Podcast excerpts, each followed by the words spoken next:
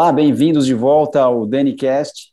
Estamos hoje com o Dr. Augusto Daminelli Neto, é um astrônomo e astrofísico brasileiro reconhecido internacionalmente por suas observações da periodicidade de alteração de brilho da estrela dupla Eta Carinae. É professor do Instituto de Astronomia, Geofísica e Ciências Atmosféricas da Universidade de São Paulo. Bem-vindo, tudo bem? Ótimo com os fins da geada, com esse calorzinho melhor, tá ótimo. Eu te descrevi completamente. O que mais que eu, que, que eu posso colocar aqui no seu currículo? Vasto, né, na verdade. Não, isso, isso aí também. Quer dizer, eu trabalho com estrelas de grande massa, que são as, quem, forma, quem formou o nosso oxigênio, né, carbono, né? Então, eu trabalho tecnicamente com estrelas de grande massa. E, atualmente, eu estou uh, num projeto, nós somos três, de construção do. três aqui no Brasil, com outros países, na construção do primeiro telescópio de é, extremamente grande, que é um telescópio de um bilhão e meio, Estado de São Paulo é sócio, quer dizer, vocês. Aquele Magalhães? Uh, Paulista. Você está envolvido naquele Isso, projeto? Gigante Magalhães. É, então, nós é, somos, quer dizer, a FAPESP, nós pedimos a FAPESP, é, então nós somos sócios desse telescópio e estamos construindo para as novas gerações aí, para fazer muito melhor do que a gente fez até hoje, né? Eu, eu, eu, tenho uma confissão, antes da gente começar aqui com, com o Augusto, tem uma confissão. Eu, eu preciso falar para ele que quando eu era criança, é, eu, eu, pode, eu posso estar junto, faz uns 40 anos isso, que, eu, que deve ter acontecido isso. E eu fui na casa dele, eu, eu, lembro disso, eu estive na casa dele, você tinha na sua casa algumas, alguns quadros, talvez fosse isso, de estrelas ou galáxias ou coisas assim. E eu adorava isso. Era, mesma, era na mesma época que estava aquela série do Carl Sagan que eu estava assistindo. E durante muitos anos eu falei que eu queria ser astrofísico. Acabei não não indo para outro lugar, mas é, é, era algo que eu sempre me fascinou. É, eu sempre tive muita vontade de aprender mais e, e, lia por mim, assim como leigo, alguma coisa, acompanhava alguns documentários. Então é, é, é, é muito honroso ter hoje o Augusto aqui com a gente. E... Pois é, quando te ver desse tamanho, né, é, com tantos anos, 40 anos sem se ver, é interessante.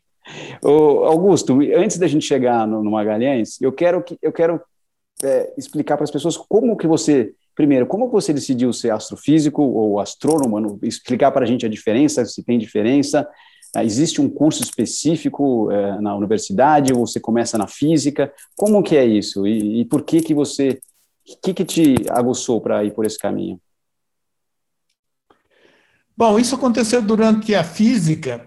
Eu, na verdade, não gostava tecnicamente, assim, para a profissão, das alternativas que existiam, que era a física nuclear, né, a radiação nuclear, a mecânica quântica, não era meu forte. Até que veio um professor, o professor Pacheco, voltando da França para a USP, e ele deu uma palestra sobre as supernovas, identificando cada átomo que nós temos, de que tipo de estrela que veio. Aquilo me fisgou. Né? Eu, eu, eu nunca fui muito dado a coisas práticas. Né? Então, ter uma coisa é, de explicação maior, que abria horizontes, né? Então, essa ideia me fisgou e, e eu fui trabalhar, eu e mais três colegas, fomos fazer iniciação científica com ele em 1973, 72, na verdade.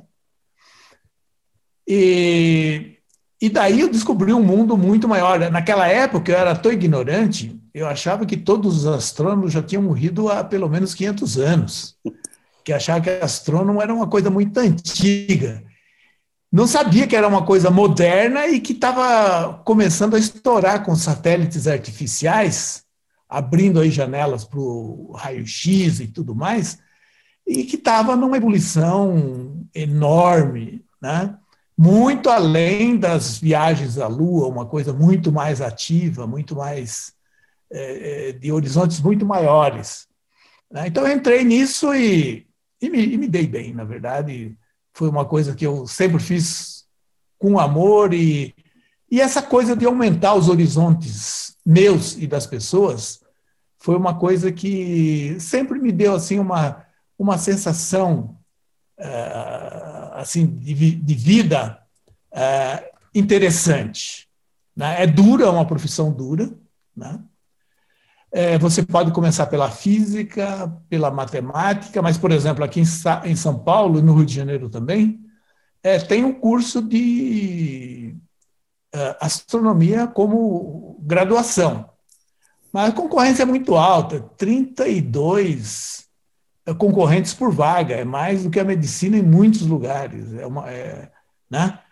Para quem acha que é uma profissão que não dá emprego, quer dizer, dá tanto emprego quanto para engenharia, para médico, tem que ralar, uhum. aí você tem emprego. Né? É, só que atualmente, não, atualmente tem uma coisa mais maligna, de o negacionismo ele tem atingido todas as ciências básicas de forma muito ruim. Nós temos é, doutores né, excelentes sem emprego, assim, de, de, de nível mundial e que não tem vagas, não tem as atividades culturais e científicas murcharam completamente. Né, é, Por quê? Por que, que aconteceu recentemente? Um governo negacionista onde é, é, a Terra até virou plana, quer dizer, os, as pessoas que estão aí na, na crista da, do poder são negacionismo a um nível anterior aos gregos, quer dizer, essa coisa de terra plana. Né? É inacreditável que há 2.500 anos atrás os gregos viviam no mundo redondo, globo, né? e sabiam o tamanho e como se mover nele. E agora, né, 2.500 anos depois, tem pessoas de grande impacto social, de poder, é, que querem dizer que a Terra é plana, que não tem prova. Quer dizer, a, a, a, né, pessoas que não têm cultura, não têm instrução, né? então tem muita gente em posição de poder, onde que tudo que conta é o dinheiro né? e o poder e, e a cultura. Então, a cultura está numa situação lastimável. Né? É, a descrença no meio ambiente, na, na, no aquecimento global, uh, né? e até a descrença de que nós estamos num, num mundo redondo, que coisa inacreditável. Né? Há alguns anos, quando surgiu essa, essa, essa onda de terra plana, a gente achava que isso não ia para frente, porque era uma idiotice muito grande, né? frente a toda a história da humanidade. Você falar, o Brasil não vai, e não, não só o Brasil. Mas você viu, isso você viu isso no pessoal científico falando de terra plana, o pessoal na astronomia? Não, não, uh, na, uh, o público, né? Uh, e o público tem influência nos políticos, que tem influência nas verbas. Então, a ciência pura, que é uma ciência avançada, ela não recebe financiamento, né?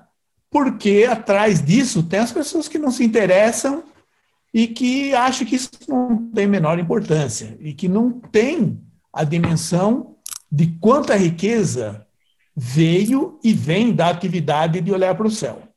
Né? Então acha que é uma coisa de frescura, tal, de é interessante, mas não serve para nada, essas coisas, né? Então essas pessoas que estão manuseando as verbas, né, eles têm por trás deles essa pressão de pessoas é, que estão cancelando, digamos assim, é, uma visão moderna da ciência. E me diz como você, você chegou a trabalhar em outros, em, depois de você fazer essa iniciação, você você foi estudar fora? Você trabalhou em projetos fora? Qual foi o, o seu qual foi o seu andamento depois?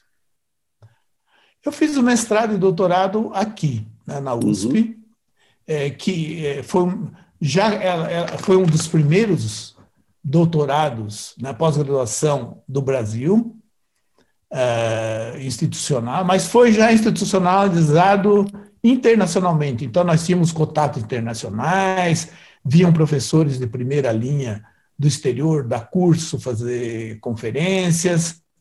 Né? Então, é uma. E publicação nas melhores revistas do mundo. Então, nós começamos com o pé aonde que deve ser, quer dizer, numa atividade internacional, um número pequeno, mas é, bastante bom de astrônomos.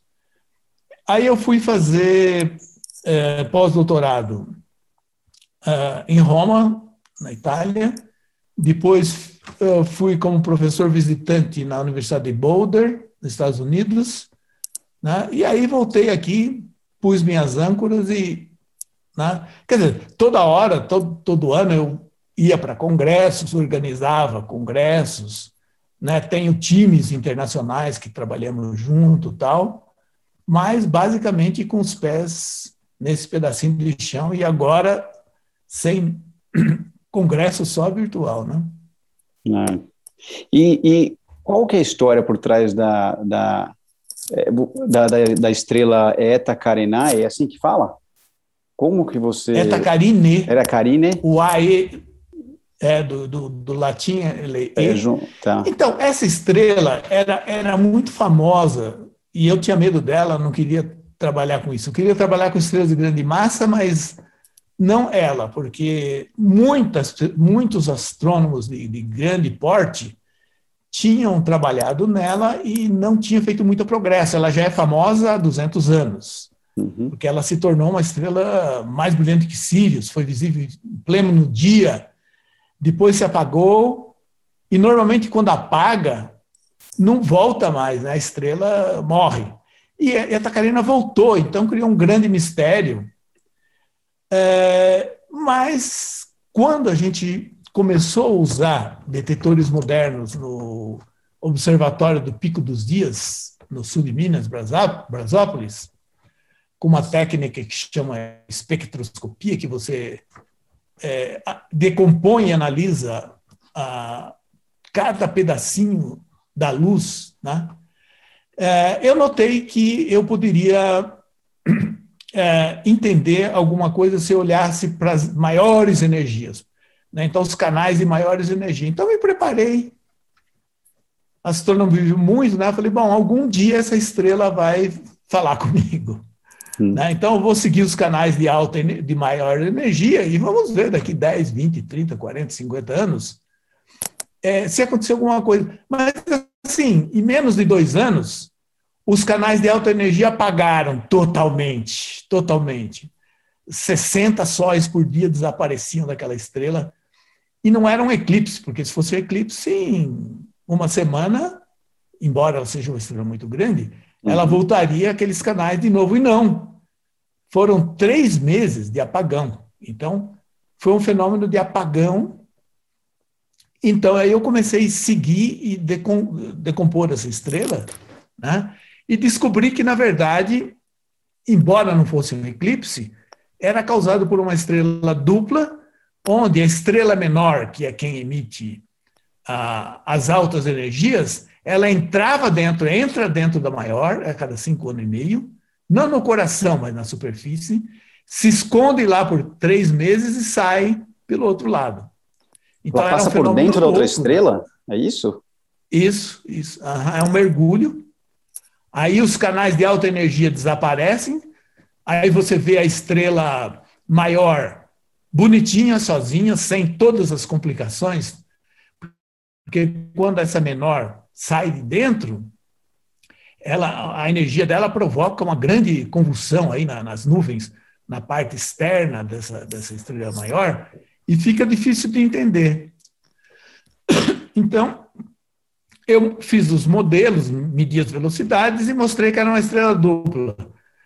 Mas aí todas as pessoas que trabalhavam nessa área, que eram todos famosos, né, embora tinha descoberto alguma coisa, mas ninguém admitia que fosse dupla e que um brasileiro com um telescópio que ele chamava de Jungle Telescope, né, do meio de um bananal, quando eles olhavam a fotografia, um telescópio no meio de um bananal, eles falaram: o que, que você viu que nós não vimos com o Hubble? O Hubble já estava funcionando? E a descoberta foi feita num telescópio é, é, um milhão de vezes mais barato do que o, o Hubble, né? É, num lugar que ninguém sabia que tinha futebol, mas não astrônomo. Então, isso criou um, um embate interessante, porque você ter adversários é, famosos é muito melhor do que ter amigos famosos, porque os adversários famosos querem destruir o que você está fazendo, publicam em revistas de grande visibilidade, mostrando que isso não é verdade. Então foram 10 anos até eu conseguir as provas absolutamente definitivas. Né? Então foi ali pelo ano 2005, aí, bom, entrou definitivamente na, no jogo de que era uma estrela dupla e um grande número de jovens bons em computação, bons em usar telescópios espaciais, entraram na onda e começaram a produzir. Né, uma geração inteira começou a produzir em cima do tema que eu abri. Então, isso é duro, porque é que nem você está caçando numa. E aí você mata uma presa boa e os lobos caem em cima, né? E, bom, só que é o seguinte: se você fizer amizade com os lobos, então eu tenho hoje todos esses jovens é, é, de grande capacidade, então eles trabalham comigo tal, eu continuo na, na crista da onda, mas com companhia, com né, é, é, concorrentes que são também colaboradores. A ciência é isso, né? Concorrência e colaboração, né? tentando vencer a, o desconhecido. Mas no primeiro momento era tentando vencer quem queria me desacreditar. E não adianta falar, você tem que pôr dados na mesa, né? Uhum. Por sorte já tinha internet, então eu conseguia a cada resultado postar. E isso saía em jornais no mundo inteiro, na Inglaterra, nos países árabes, tinha aqueles que você não consegue ler nada, mas você lê lá Eta Carine e Augusto Dominelli. Então, na China. Então, teve uma, uma, um impacto muito bom. Isso, para mim, foi muito divertido. Os astrônomos costumam falar que estrela não influi nas pessoas, né, para desmentir os astrólogos. Mas imagina, só essa estrela aí me levou no mundo inteiro para dar conferências. E, e né, é uma estrela que fez uma diferença fundamental na minha vida. Isso, e, esse fenômeno nunca foi tinha sido é, é, visto antes ou uh, imaginado antes ou, ou, ou, já era um fenômeno que poderia uh, passou na cabeça de alguém? Foi uma observação uh, a primeira vez? Não, não, todo mundo achava que era um eclipse. Mas, não, é mas em, em, outras estrelas assim não tinha acontecido nada parecido. Até então, não, soubesse. É parecido no sentido de, de que quando uma estrela passa atrás da outra, apagam as energias dela. Né? Então todo mundo ah, é um eclipse. É, dura muito, mas é um eclipse, vai ver que acontece alguma coisa estranha além do eclipse. E, mas com o tempo a gente viu que tem um eclipse, mas quando tem um eclipse, a estrela já está dentro da outra. Né? Então, isso nunca ninguém tinha imaginado. Né? E é muito importante essa estrela, porque ela é a mais, mais luminosa, de, mais, de maior massa no universo local e que não existe mais. Né? Todas as estrelas parecidas com a Tacarina morreram há 12, 13 bilhões de anos atrás. Então, nascer uma estrela desse tamanho, aqui na nossa cara, 8 mil anos-luz. Né? Ela é perto da é, gente. Muito perto. Tanto que ela foi imaginada como a estrela da morte, porque ela está para morrer, explodir. E o, o receio é que ela a, a, atingiria, né, a explosão dela atingiria a Terra, mas a gente sabe que não. Né, que não vai. Não é disso que a gente vai morrer, né?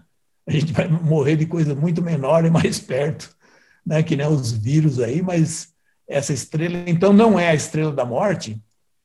E, e é interessante, é que nem um dinossauro nascer no seu quintal. É muito interessante, né?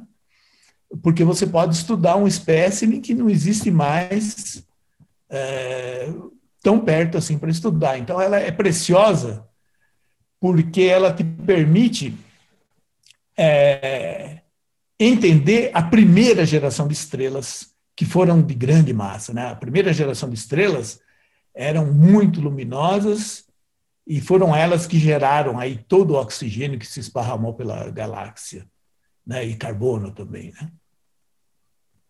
É, o carbono é, é, Eu fiz um podcast com o fundador do Greenpeace, o, é Patrick Moore, e ele, ele contou para a gente um pouco da. da é, não da origem da, do, do, carbono, mas como o carbono é, é essencial para a vida, para a vida, né?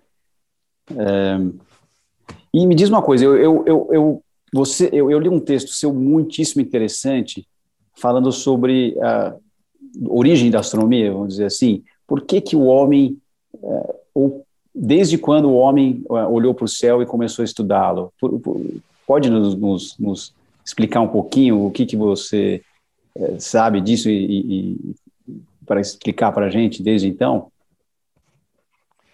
É, Daniel, é interessante porque a maior parte das pessoas, inclusive cientistas, acham que quando a humanidade, a agricultura teve sucesso e a humanidade foi para as vilas e cidades, aí à noite né, você não precisava entrar na sua toca para dormir, mas você podia conversar com os vizinhos e olhar para o céu e fazer música, poesia e observar o céu. Então, que, na verdade, a astronomia tinha sido um subproduto né, é, do sucesso da, da, da, da agricultura que na verdade criou a cultura, né? criou as cidades e aí criou a cultura.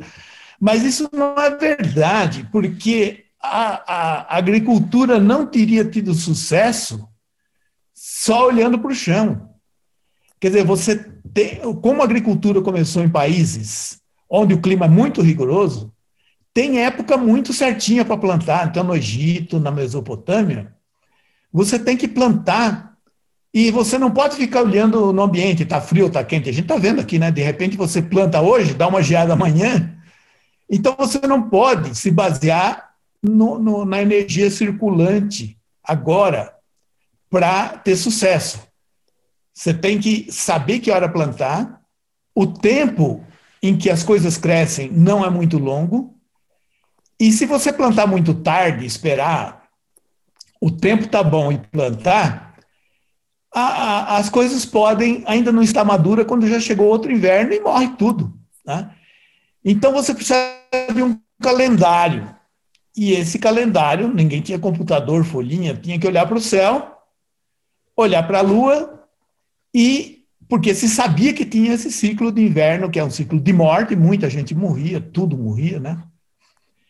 E a Lua foi o primeiro computador natural, porque você podia olhar para a Lua, você falava, está cheia, está metade, está um quarto, está vazia, e estabelecer um calendário. Só que esse calendário não era muito bom, porque a vida começou a ficar mais complicada e as tribos tinham uma convivência. É, em épocas, é, eles tinham que voltar, eles iam levar os animais para pastagem muito longe, e voltar para as reuniões uh, dos, dos, dos patriarcas. Só que a Lua, ela não dá certo com o ciclo. É, com, é, ela é, né, eles calculavam 12 luas, que dá 360 dias. Mas com isso daí, depois de alguns anos, uh, o ciclo adiantava de um mês.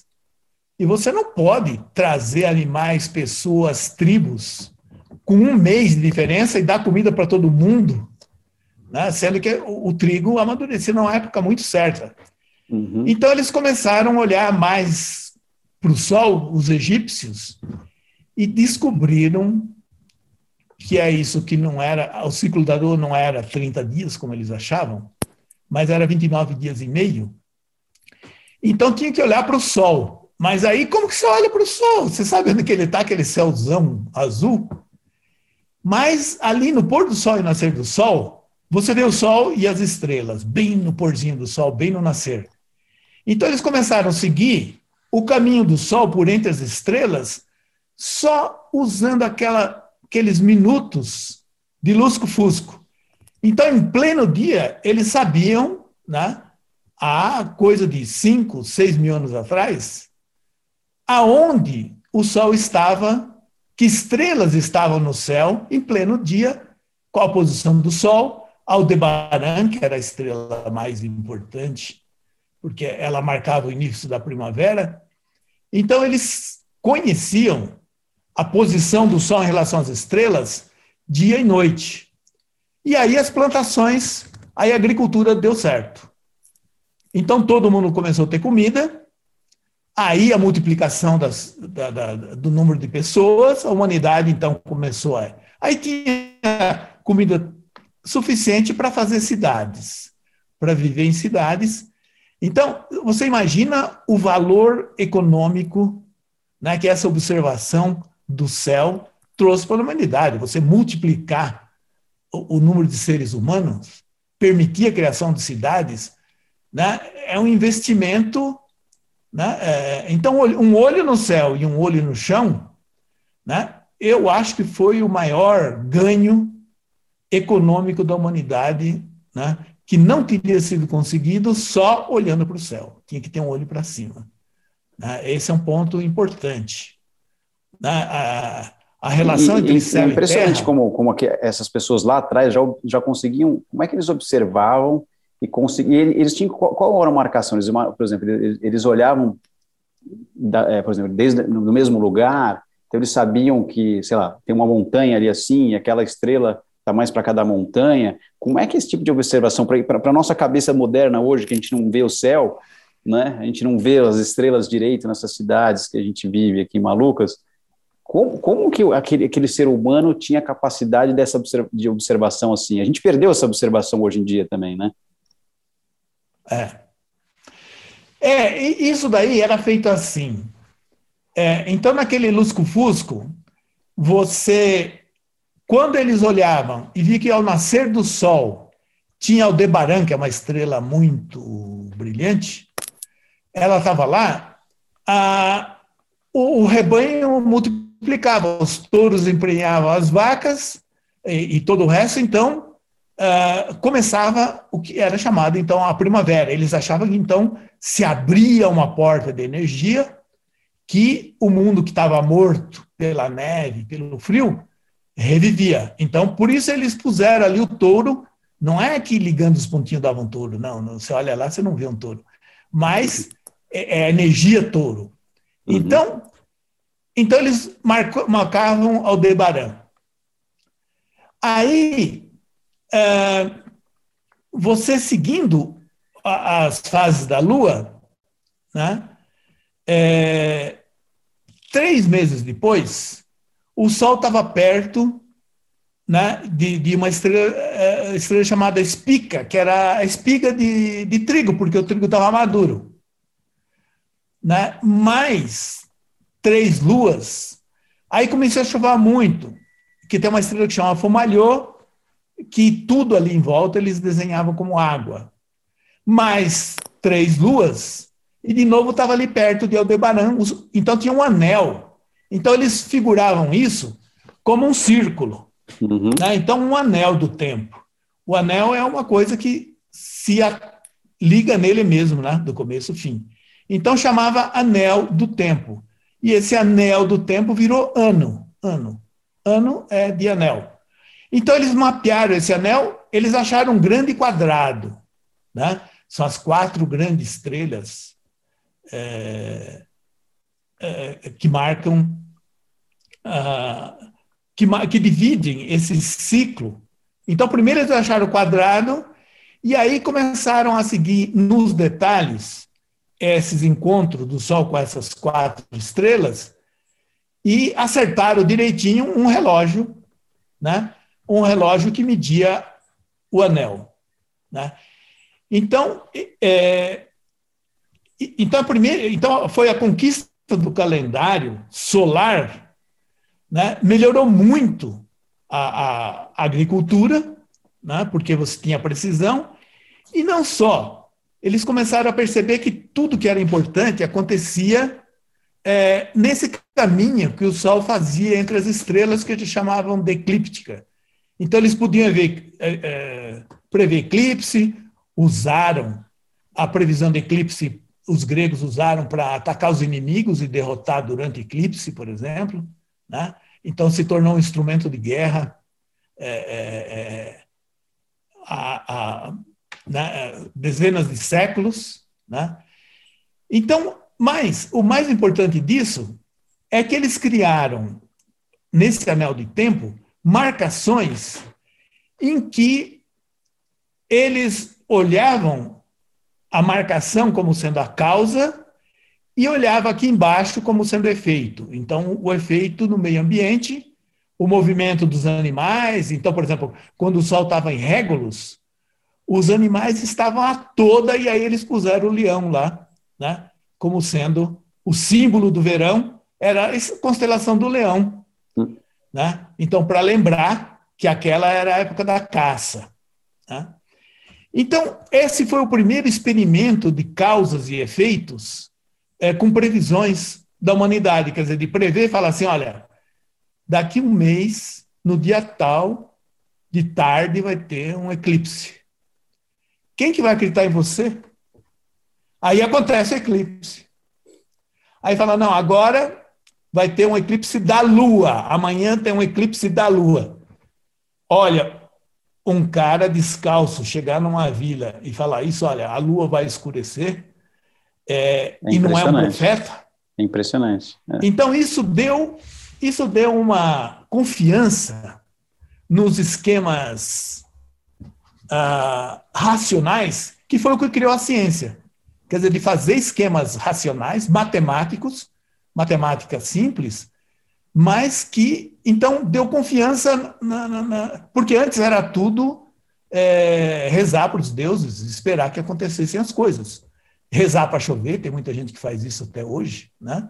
Então reza para chover, reza para é, parar o frio, enquanto que na época então eles já conseguiram fazer previsões e ter confiança na razão. E aí se criou essa outra vertente de que o conhecimento não vinha só pelos grandes mestres, é, né, os, os, os, grandes é, líderes religiosos, mas vinha por aqueles é, aquelas pessoas que tinham capacidade de matemática de, de, de, de mexer com os números e, e fazer as previsões.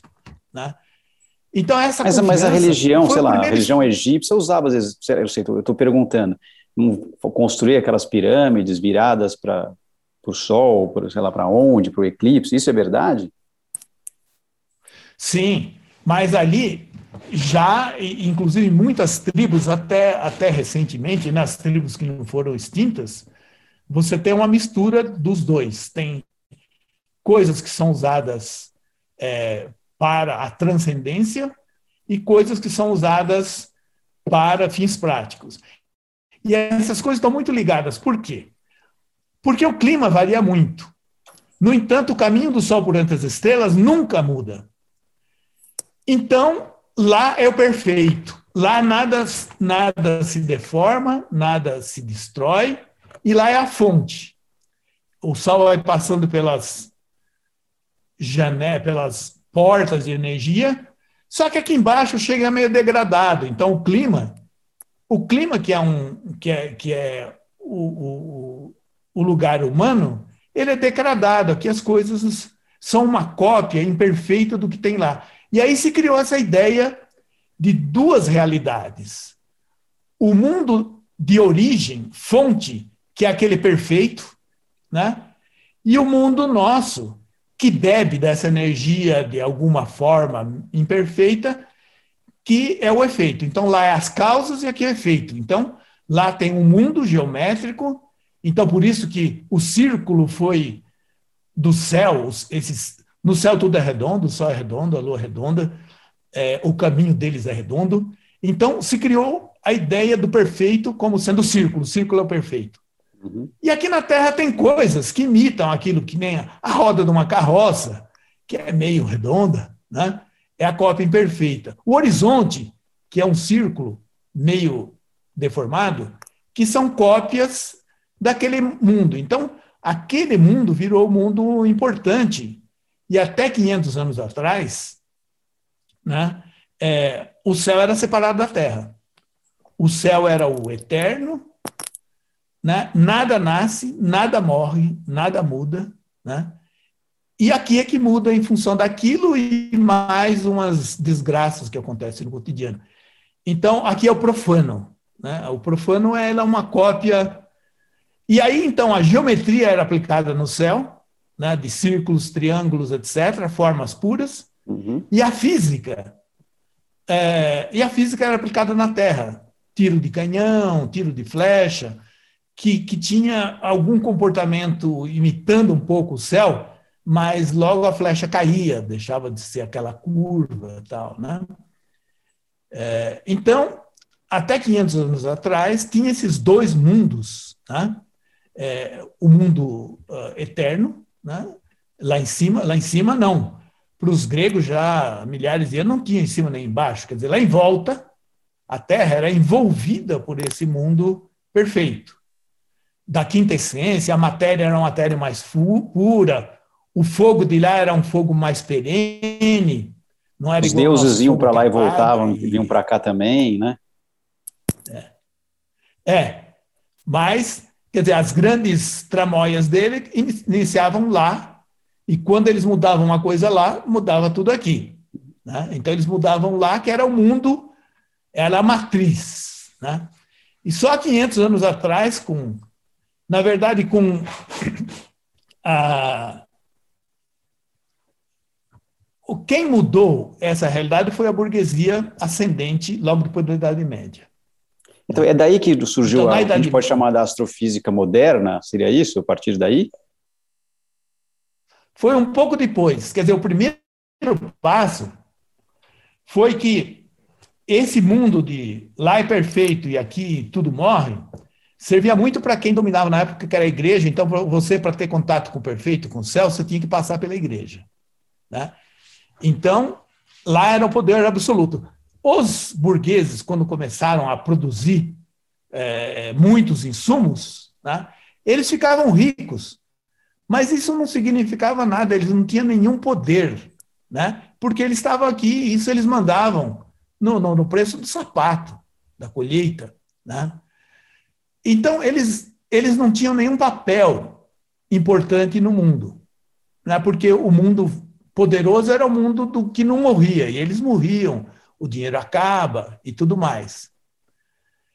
É, quando o, o, o, Copérnico retomou uma ideia muito antiga né, dos gregos, de que a Terra girava em volta do céu, do Sol, ele tirou a Terra, que era o lugar da morte, e pôs no lugar do eterno. Né? Se a Terra gira em torno do Sol, ela gira como os outros astros giram em torno do Sol, outros astros. Então, como uma coisa da morte, entrou no céu. E, e isso foi uma mudança para a humanidade muito importante. Quando a Terra entrou no céu, né, é, isso mudou totalmente a humanidade, né, é, porque mudou o, o, o, o, quadro em que se pensava. Quer dizer, então, a coisa que morre, o Galileu falava assim: é, ouro é importante? É, mas num universo de ouro, a pessoa mais feliz da vida seria aquela que tivesse um pouquinho de barro, de terra, para plantar um pé de tomate. Né? Então, esse negócio de é, morre ou não morre, não, não tem importância. Né?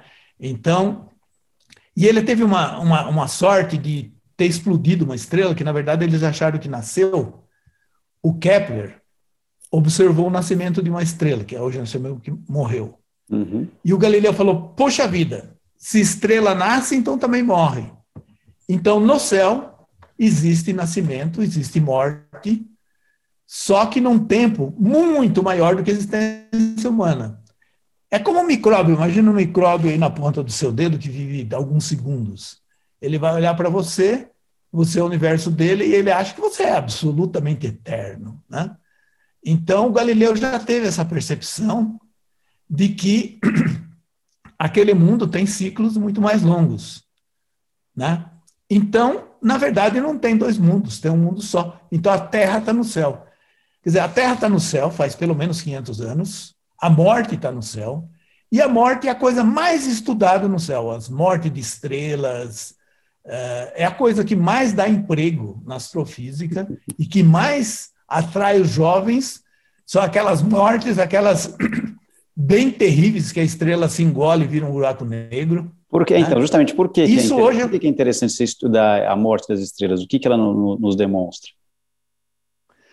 Porque ela acontece numa situação extrema. Então, por exemplo, a física se desenvolveu aqui na Terra, grande parte, mas tem toda essa, essa que se desenvolveu no céu. E as condições são meio limitadas, temperatura não é muito alta nem muito baixa, a gravidade não é muito alta nem muito baixa. Então você faz uma física limitada a essas condições limitadas. Quando uma estrela morre, a gravidade vai para infinito, que não tem em laboratório na Terra ainda, né?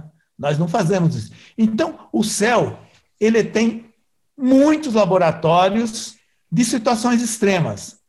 Gravidade é, infinita, densidade é, infinita, é, temperaturas de bilhões de graus ou de zero absoluto, você tem o vácuo, então, o céu virou um conjunto de laboratórios de física né, que ultrapassem muitos laboratórios de física que nós temos aqui.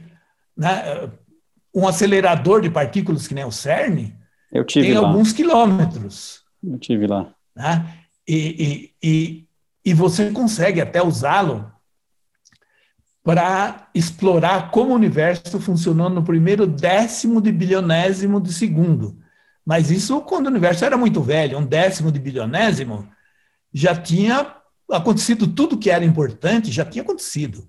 Ah, é? Depois desse um décimo de bilionésimo, quando a, a matéria se, se, separou da antimatéria, é. É, não aconteceu nada de. Não aconteceu. Mas antes acontecia muito mais coisas em tempos muito mais curtos. Então, você até consegue hoje explorar o universo, o Big Bang, a, a, até a gente falar perto do começo, não é perto do começo. Né? É, estrelas só nasceram depois de 400 mil anos. Isso comparar, né? E nascimento de estrelas foi uma coisa relevante, digamos assim, né? Mas secundária, perto do que aconteceu antes. Então, quando o universo teve um trilionésimo de segundo, em um trilionésimo de segundo, aconteciam muito mais coisas do que aconteceram em 13 bilhões de anos. Quando você fala que é, a matéria se, se, se, é, se afastou da antimatéria, não sei se é assim que fala tecnicamente, o que, que é isso? isso? É, essa antimatéria seria essa matéria escura que falam tanto hoje, que, que, que domina o universo? Que, o que, que é isso? O que, que seria isso? Não, a, a história é a seguinte: você pode materializar a luz. Você passa ela num campo magnético muito forte, a luz vira um elétron e um antielétron. Quer dizer, um elétron é, negativo da nossa matéria, mais um elétron positivo da antimatéria. Quando os dois se encontram naquela câmara do laboratório, de novo eles viram luz e saem voando a 300 mil quilômetros por segundo. Então, a matéria e a luz, elas compartilham uma natureza íntima. Quer dizer, a luz se materializa e a matéria também vira luz. No começo do universo, então, a cada instante, a matéria virava luz e a luz virava matéria e antimatéria. Mas a matéria e a antimatéria, elas se aniquilam e vira luz. Né? Então, o universo, se tivesse a quantidade exata de matéria igual a de antimatéria, ele seria uma bolha de luz só, porque tudo se aniquila. Como ele estava em expansão, as partículas começam a ficar longe uma das outras e não se autodestroem mais. Né? Mas tudo que tocar a outra se destrói. Então, na verdade, o universo é uma bolha de luz. Não tem quase matéria. Né?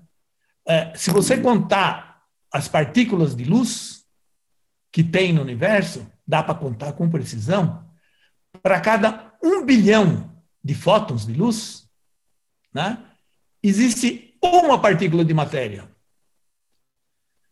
Né, com prótons positivos, elétrons negativos, como nós, que é a matéria igual a nós. Isso daí é nada no universo. Quer dizer, todas as 100 bilhões de 100 bilhões de galáxias, com todas as suas estrelas e todos os seus planetas, é um bilionésimo do que existe né, é, entre matéria e antimatéria. Quer dizer, fazendo a contagem da luz e da matéria, então se descobriu que, na verdade, o universo não é simétrico. Então, aí se descobriu uma coisa muito importante para a física, que é a quebra de simetria. Então, a matéria não tem tanta quanto a antimatéria, porque tem uma, uma questão fundamental que não é simétrica. É, foi a primeira descoberta na física de algo que não era simétrico. Se fosse tudo simétrico, o universo era uma bolha de luz, o que praticamente é. Então, a nossa matéria é uma coisa absolutamente rara do universo. Perante a luz, perante a matéria escura, a matéria escura é uma matéria que também tem gravidade, como a nossa, mas aparentemente não tem partícula, que é, e é seis vezes mais. Né? Tem seis vezes mais matéria escura do que energia escura. E aí, há dez anos atrás, se descobriu que, na verdade, existe uma energia escura que a gravidade é negativa, quer dizer, que tem antigravidade, e que isso é 75% do universo é feito dessa outra coisa. O importante disso é o seguinte: é, é, é, a gente sempre achou que a gente tinha uma intimidade com o cosmos, porque a gente é feito da mesma coisa que as estrelas. Hum. Mas as estrelas são um estranho no ninho. As estrelas são uma coisa estranha no universo. Não são a, a a, a identidade do universo é a energia escura, matéria escura. Então a gente não comunga mais com a natureza do universo, porque o universo é feito de outra coisa. Né? É feito de uh, matéria escura, que nós vamos descobrir logo, logo, logo o que, que é, é eventualmente no CERN, né? e, mas muito mais da Uh, energia escura, que essa, essa ninguém entende, porque gravidade negativa, eles estavam procurando uh, o sinal uh, da, da, da, da, da, desaceleração do universo causada pela gravidade positiva uhum. E acabaram descobrindo que o universo estava se acelerando. Ou seja, ele, Ou continua, seja, ele, uma... ele continua em expansão, é isso? Então, a gravidade puxa tudo de volta.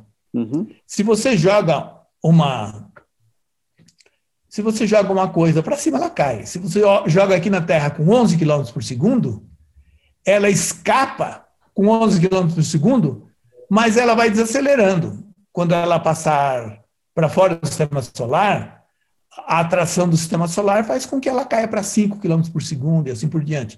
Então, desacelera. Né? Então, o universo está em expansão, ele foi lançado que nem um estilhaços de uma bomba, mas a velocidade tinha que estar tá brecando. Então, foi tentado medir de quanto está brecando, porque se você mede de quanto está brecando, você sabe qual é a força da gravidade, e aí você sabe quanta matéria tem no universo. E surpresa, em vez de diminuir a velocidade, ela está aumentando.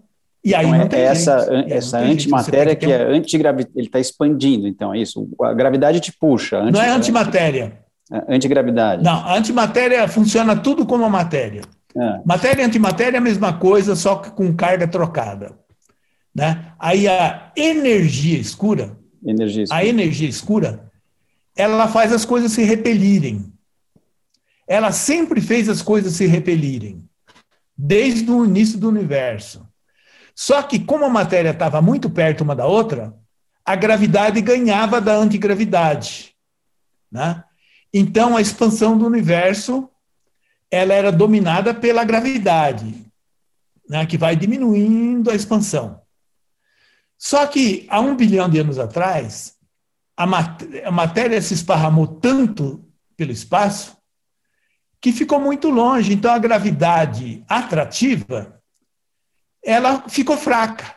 Então aquela antigravidade que já existia começou a dominar e começou a acelerar. Então de um bilhão de anos para cá é, a gravidade perdeu a força para a antigravidade. E a antigravidade aparentemente nunca mudou, é uma força do vácuo, possivelmente. Né? O vácuo não é uma coisa vazia, ele tem muitas coisas dentro.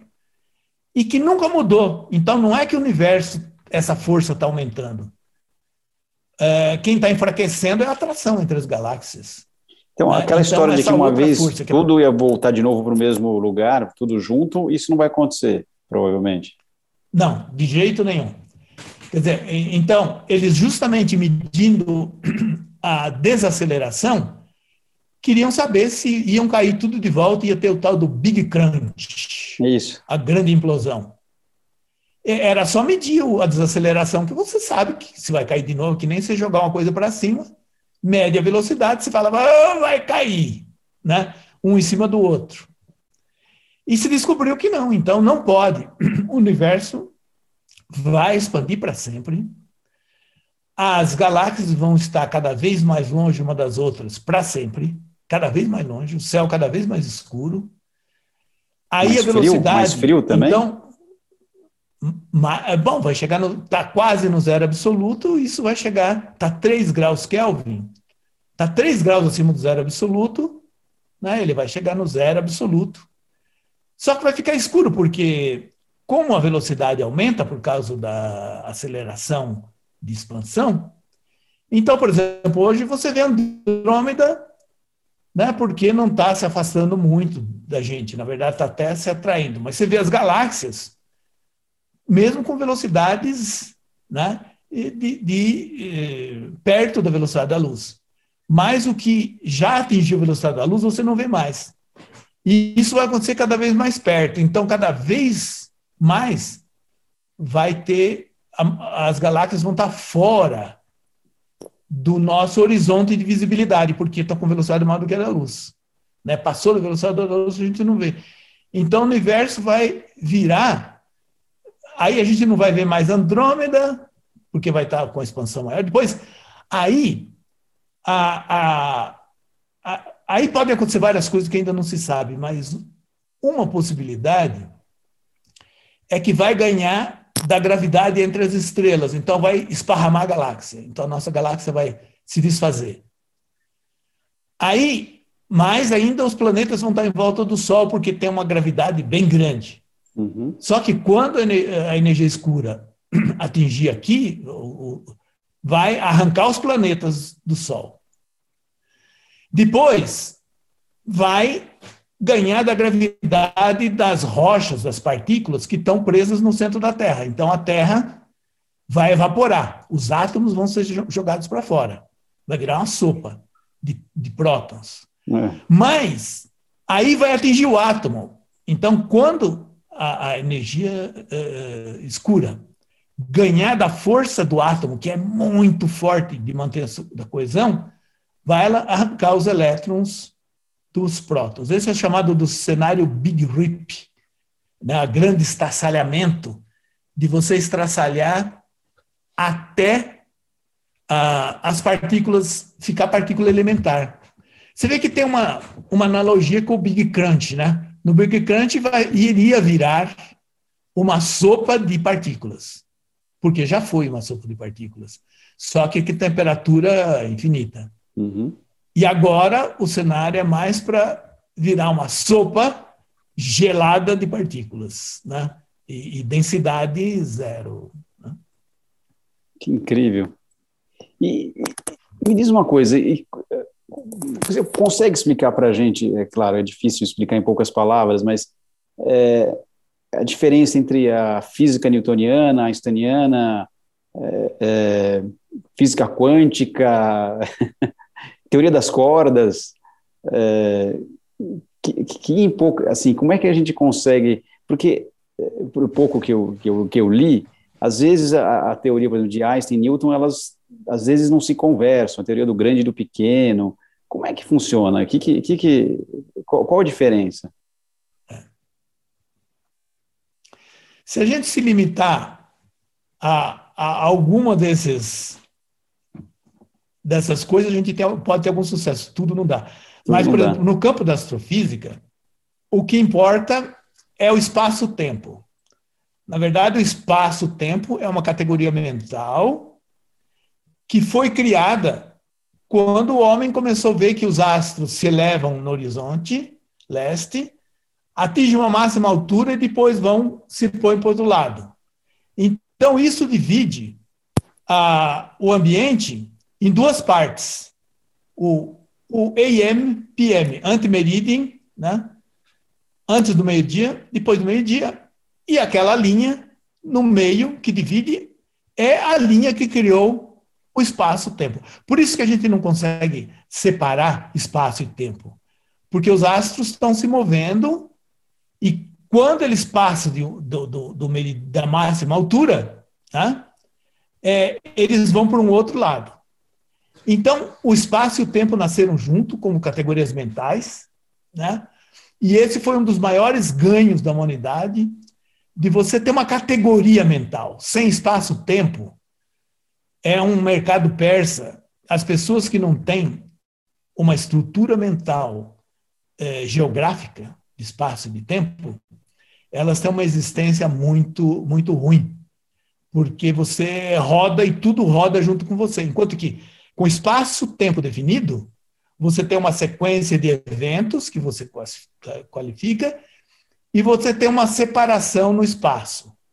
Então, espaço-tempo foi a primeira conquista da humanidade, feita olhando o nascer e o pôr dos astros né, e as quatro direções geográficas. Essa é, eu acho que foi a maior contribuição da astronomia. Né?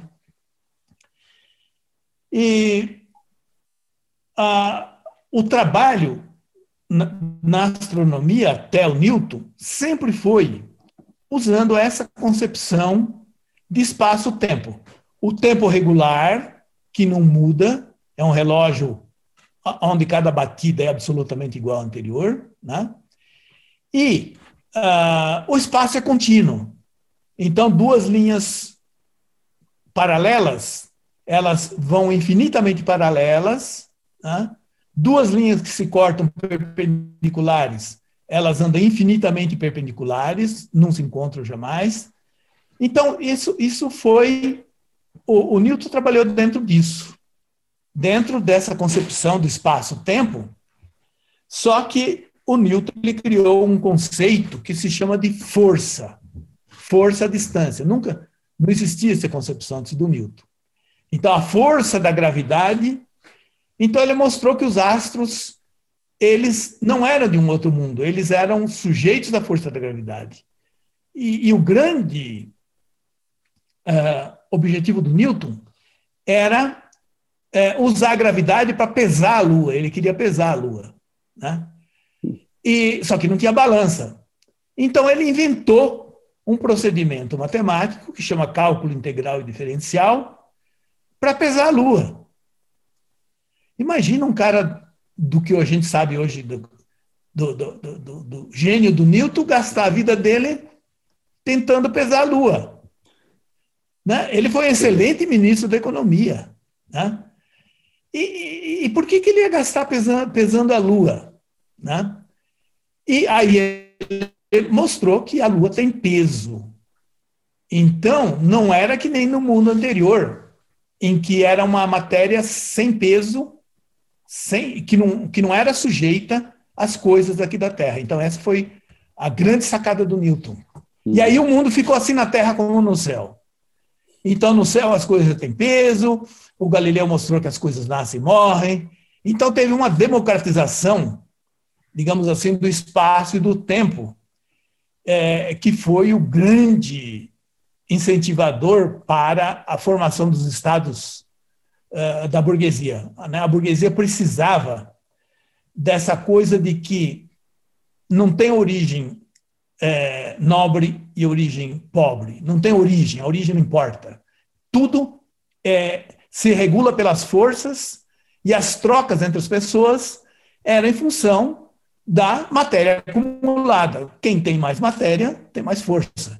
Hum. Então, isso começou a regular uma nova cosmologia aqui na Terra, né, onde não era o mundo uh, sobrenatural que mandava, mas era o mundo das forças uh, uh, entre as pessoas, né, por causa da matéria, de quanta matéria você podia trocar, produzir, etc. Então, se criou uma nova cosmologia e o Newton trabalhou dentro disso, né, a, a força da gravidade aplicada ao céu mostrou que a geometria se aplicava à Terra ao céu e a física se aplicava à Terra ao céu. Então, mas ainda dentro disso era um, um, um, a geometria euclidiana, aquela que a gente sabe que a soma dos ângulos internos de um triângulo, de um triângulo uhum. é 180 graus, que as paralelas nunca se encontram. Então, o, o, o, o Newton ele criou dentro disso e criou um mundo é, gigantesco. Tão gigantesco que, por exemplo, o cálculo integral e diferencial começou, usado pra, começou a ser usado para fazer pontes de grande estrutura, grandes edifícios, grandes navios. Se você fosse pagar royalties para o cálculo integral e diferencial do Newton, daria mais da metade do PIB da humanidade. Quer dizer, grande parte do PIB da humanidade veio dessa frescura do Newton de inventar um, uma forma de cálculo para pesar a Lua. Impressionante. E que né? hoje, até na eletricidade, né? Então, o PIB da humanidade né, é, é, se deve muito a, ao Newton e à existência da Lua. Se não tivesse uma Lua grande próxima, que o Newton podia medir direitinho, é possível que a partir até hoje talvez a gente não tivesse cálculo integral diferencial, né? Então a existência da Lua é um recurso natural é, que deu economicamente lá no tempo do Newton, né? É, deu esse cálculo integral diferencial que é a base de todas as engenharias. Não existiria uma única é, estrutura de grande porte né, ou faculdades de engenharia sem o Newton. Né?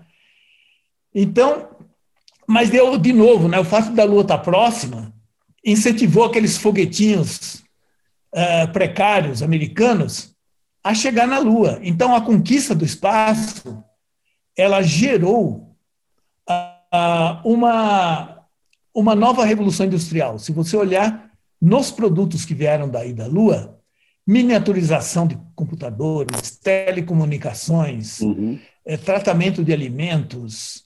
É, então, a ida à Lua né, também trouxe uma revolução tecnológica para a humanidade que só vai ser superada se a gente for para Marte.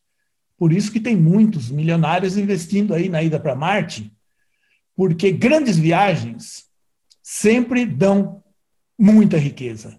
Então, a ida a Marte, por enquanto, é um investimento muito alto. Mas quando ele for conseguido, vai gerar muito mais coisa do que a ida à Lua. A outra viagem, quando os europeus cruzaram os mares, eles cruzaram olhando para o céu, para a Lua e para as estrelas. Uhum. E chegaram em continentes que não se conhecia levaram ouro, prata, tomate, batata. A humanidade, a grande revolução industrial, né, nos anos 1600, 1700, ela veio do retorno das grandes viagens que deu certo porque você tinha métodos de navegação baseado nas estrelas. Então a revolução, as grandes viagens sempre exigem essas grandes referências de deslocamento. Né? Então, uh, se a gente pegar só essas grandes viagens, a gente vê quanta riqueza, além da agricultura, né, é, está aqui embaixo. Né? A gente pode. Uh, embaixo é um lugar ruim, é um jeito ruim de falar, né? Está aqui entre nós, né? E que veio do céu. Quer dizer, então olhar para o céu não é ficar fazendo teoria, né? Mas traz, aí o, traz frutos para a humanidade, como desde, desde lá de trás, desde a agricultura, né, como você descreveu, essa viagem para a Lua, computação e tantas outras coisas relacionadas a essa viagem, e é que, que essa nova fronteira aí, Marte, ou mesmo, mesmo de repente algum tipo de, de colonização de, da Lua, pode nos trazer também, né? É, porque, na verdade, a colonização na Lua, ela vai trazer por exemplo, vamos pegar as viagens aqui, aqui na Terra, as grandes viagens uh, oceânicas. Você teve que vencer um problema da alimentação, que era ter alimentação a bordo de grande duração. Né? Então, teve uma engenharia de, de, de, de, de, de sobrevivência de alimentação, né? Uh, navegação né? e medicina, curar né, é, resolver os problemas uh, que acontecem no navio isolado. Então, você teve que resolver problemas de medicina, problemas de alimentação, problemas de engenharia, problemas de astronomia. A ida a Marte né, não vai dar para você ir acordado e voltar, é muito tempo, ninguém vai aguentar, é uma viagem. Então, vai ter que dominar a hibernação. A hibernação vai ter um papel na, na medicina é, é, fundamental. Né? Então, tem que vencer a questão da hibernação. É, bom, e combustível. Então, você tem que ter uma nova é, tecnologia de combustíveis em Marte para cozinhar, para fazer as coisas, energia para se movimentar, construção, é, formação de atmosfera, então, ninguém nunca enfrentou tantas novidades de engenharia, medicina, alimentação, eh, energética, quanto o que se exige em Marte. Então, para você se estabelecer em Marte, a, humanidade vai ter que ter uma capacidade de gerenciar um planeta inteiro. Isso não existe ainda, né? Então, a capacidade humana vai ter que crescer muito. E parece claro que no mundo geoeconômico como o nosso, não existem esses recursos. Né? Vai ter que ter um salto é, de é, gestão né, é, econômica, né, de aumento é, de capacidade de produzir e gerenciar. Porque Uh, o PIB da humanidade são alguns trilhões de dólares. A conquista de Marte vai ser pelo menos 10 vezes mais do que isso. Então, por enquanto, não dá. Estamos bem longe por enquanto, ainda. não dá. E o, o que, é, que esses, esses, esses, telescópios, uh, tipo Magalhães, eles podem trazer algum tipo de uh, conhecimento que a, gente, que a gente imagina que pode, ou nem que nem imagine, que pode nos ajudar a, a, que, que, que, qual que é a, a, nova, a nova fronteira de conhecimento agora? O que, que vocês estão procurando ou imaginando que, que, que venha a, a ser descoberto? Então, o, o, os instrumentos astronômicos, eles têm é, eras. Uma era é mais ou menos 10 anos. A cada 10 anos, é, então você inventa um instrumento novo, com capacidades novas, e, e você em 10 anos, praticamente você coleta tantos dados quanto em toda a história da humanidade, em 5 mil anos anteriores. Só que aí você começa a fazer mais daquilo mesmo, quer dizer, olhar galáxias, estrelas, tal, aumenta o conhecimento, mas uh, ninguém come arroz com feijão a vida inteira, você quer uma coisa nova. E começa a querer. Então, por exemplo, a geração que está se encerrando dos telescópios é a geração dos é, telescópios Very Large Telescope, VLT, que é, tem até uns 10 metros e custa uh, ah, 200 milhões de dólares, 300, ou mais ou menos assim. Isso dá para fazer um monte de coisa. Só que, por exemplo, não dá para você diagnosticar um planeta do tamanho da Terra. Você tem que achar o planeta, separar ele da estrela visualmente, porque você vê um borrão e está o planeta e vários planetas e a estrela naquele mesmo borrão. Então, você achar um planeta igual à Terra e saber se tem vida, você tem que ter uma acuidade visual né, é, muito maior. Então, hoje, os telescópios estão aí com, sei lá, 10 mil vezes a acuidade do nosso olho nu. Né? Isso tem que multiplicar por mil para você ver um planeta separado da estrela. E você passar aquela luz, é um pouquinho de luz, é muito pouca luz, os planetas são escuros. Então você tem que coletar muita luz, aí você tem que fazer um telescópio, um espelho do tamanho do campo de futebol, para coletar muita luz, senão você não consegue analisar. Então tem uma engenharia muito complicada, que ainda não existia como fazer isso, um telescópio do tamanho do campo de futebol, com, porque tudo que é grande não tem tanta perfeição. Não, mas você tem que aumentar a perfeição de mais de mil vezes.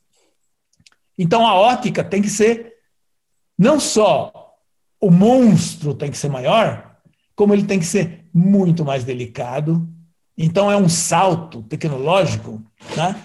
que é isso, com um bilhão e meio de dólares e, e 15 anos de, de, de trabalho, dá para construir e para o grande objetivo é diagnosticar atmosferas de planetas e descobrir se lá tem sinais de atividade biológica. Se você descobrir que lá tem ozônio, você tem fotossíntese, porque não tem como ter, manter fotossíntese né, é, é, é sem vida. Né? Uhum. A camada de ozônio é uma produção de, uh, da fotossíntese. Por isso que a gente sabe que não tem fotossíntese em nenhum planeta do sistema solar, porque isso há 50 anos ou mais já se fez o diagnóstico dos planetas e não tinha ozônio em lugar nenhum. Então não tem fotossíntese. Então não tem planta. Ah, mas pode ter microorganismo, né, é, sei lá, metano. Marte tem um pouquinho de metano, mas é tão pouco que pode ser simplesmente um subproduto da formação. Então, o primeiro grande uh, objetivo é uh, diagnosticar atmosferas planetárias uhum. e fazer, já tem um catálogo de 4 mil planetas. É, isso vai multiplicar por um fator brutal nos próximos anos, e de você ir marcando na, na lista. Tem vida, não tem vida. Tem vida, não tem vida. Né? Isso vai dar um impacto cultural brutal, porque a maior parte da humanidade, das pessoas, acredita que a vida é uma escolha é, de Deus, de um ser superior, e que ele não põe em qualquer lugar. Ele põe no lugar do povo dele. Então a vida não deve ser abundante.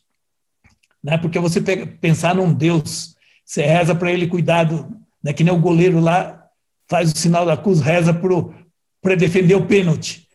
Então imagina um Deus que tem bilhões de planetas complicados para gerenciar, salvar o, o gol daquele goleiro. Né?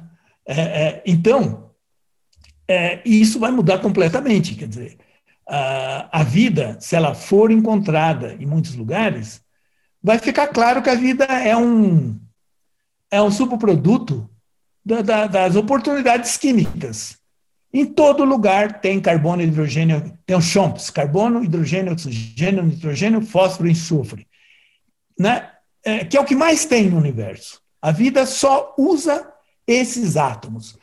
Tem, 200, tem 118 átomos, a vida usa o lixo das estrelas, que é o que mais se aglomera. Você faz shampoo, sabão, né, é, é, comida.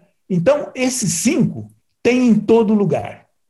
Então, o evolucionismo, ele, ele, ele, ele acha que, dadas condições iguais de química, né, de átomos e energia, é só esperar o tempo que a, a vida se forma ali. Né? É, mas energia também tem em todo lugar, em volta de toda estrela é uma fogueira que esquenta seus planetas. Uhum. Então, a perspectiva da existência de planetas, porque são, tem muito mais planetas do que estrelas. Só na nossa galáxia tem 200 bilhões de estrelas e tem mais de 3 trilhões de planetas. Né? Nossa. Uh, tem 4 bilhões, a estatística mostra 4 bilhões de planetas terrestres, quer dizer, do tamanho da Terra, nem muito perto, nem muito longe da estrela, quer dizer, com a energia adequada, que tem lá o seu carbono, hidrogênio, oxigênio. Então, com 2 trilhões de situações semelhantes, se você não achar atividade biológica em nenhum lugar, é melhor você falar com o padre do que com o cientista. Com, ah, então, tem esse lado também. Se não acharem. Mas a ciência, ela não fica se defendendo que nem acontece nas religiões, coisa assim, né? Repetindo a mesma coisa, a mesma coisa. Quer dizer, vamos pôr uma corda no pescoço. A, é. a ciência, ela acha que é, é muito provável é só vocês darem aí um bilhão de dólares e uns estudantes brilhantes, né, que a gente vai mostrar se essa perspectiva evolucionista está certa ou não. Ela, ela, ela põe uma corda no pescoço. É só assim que ela progride. Quando você tem duas perspectivas desenhadas e ela fala, ó, eu tenho que fazer um telescópio assim, assim, assim, assim, e aí eu vou, uh, eu vou mostrar se isso é verdade ou não é verdade. Eu não precisa ir lá, né? A luz traz a informação, é, a gente não precisa sair daqui, né? É, então, esse, eu acho que o telescópio gigante Magalhães, que vai ser o primeiro a entrar em operação, vai ter mais outros dois, os outros são até maiores. Mas o gigante Magalhães é muito mais barato, vai sair muito antes, e nós embarcamos nesse porque a gente acha que o Brasil tem tanto jovem de alta capacidade, porque os astrônomos jovens brasileiros são muito requisitados, uhum. e um deles pode vir de lá com, com um prêmio Nobel, imagina. Você tem um brasileirinho aí que hoje, um brasileiro que está aí hoje tentando fazer um vestibular, alguma coisa assim, não sabe o que faz, o que não faz, e daqui 10, 15 anos está num grupo, dificilmente vai ser um grupo de brasileiros, né? é um grupo internacional, é uma oportunidade de prêmio Nobel. Nós precisamos de um prêmio Nobel. A falta de um prêmio Nobel no Brasil é, faz muita falta, porque é, um prêmio Nobel ele dá um, um certificado é, para aquele país de capacidade, é, levanta o nariz dos brasileiros, do, dessa juventude, e joga eles para um, um objetivo maior. Então, apostar num projeto que pode trazer, que vai, não sei se vai, vamos ver, é, é levantar uma possibilidade para a juventude né, de mudar a história não só da humanidade, como a história do Brasil também, né?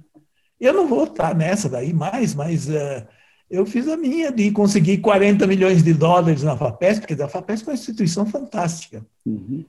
Depois de dois anos de consultas internacionais, a FAPESP decidiu que uh, o Brasil, quer dizer, o Brasil não, o Estado de São Paulo, tem capacidade de se juntar nesse programa, construir equipamentos e construir capacidade humana para um novo futuro. Então, a FAPESP é, tem uma coragem incrível, por 40 milhões de dólares, né, num país em que é, né, tem, tem, tão pouco investimento em, em ciência pura, né, foi uma, uma coisa grande. Mas vai levar um tempo ainda. Ah, com, com, essa mensagem de otimismo, é que eu quero deixar aqui o, o meu agradecimento ao Augusto, uh, é, é, o pioneiro na área, que acreditamos aqui, eu estou com ele nessa, que o Brasil ainda vai levar um Nobel aí, é, por causa dessas, é, dessas descobertas que logo, logo acontecerão, esses investimentos estão sendo feitos. Agradecer a ele e vamos fazer. É, é, um, é, um, é, um, é, um, uma, é uma área tão vasta que a gente podia ficar conversando aqui durante 10 horas, pelo menos, e a gente não conseguiria nem, nem passar por, por, pelo, pela superfície disso. Muito obrigado, viu, Augusto? Obrigado a você, Daniel. Prazer em te rever de novo e nesse enquadre de jogar bola para cima e ir num novo mundo muito mais feliz, né? é, para essa juventude que tem capacidade.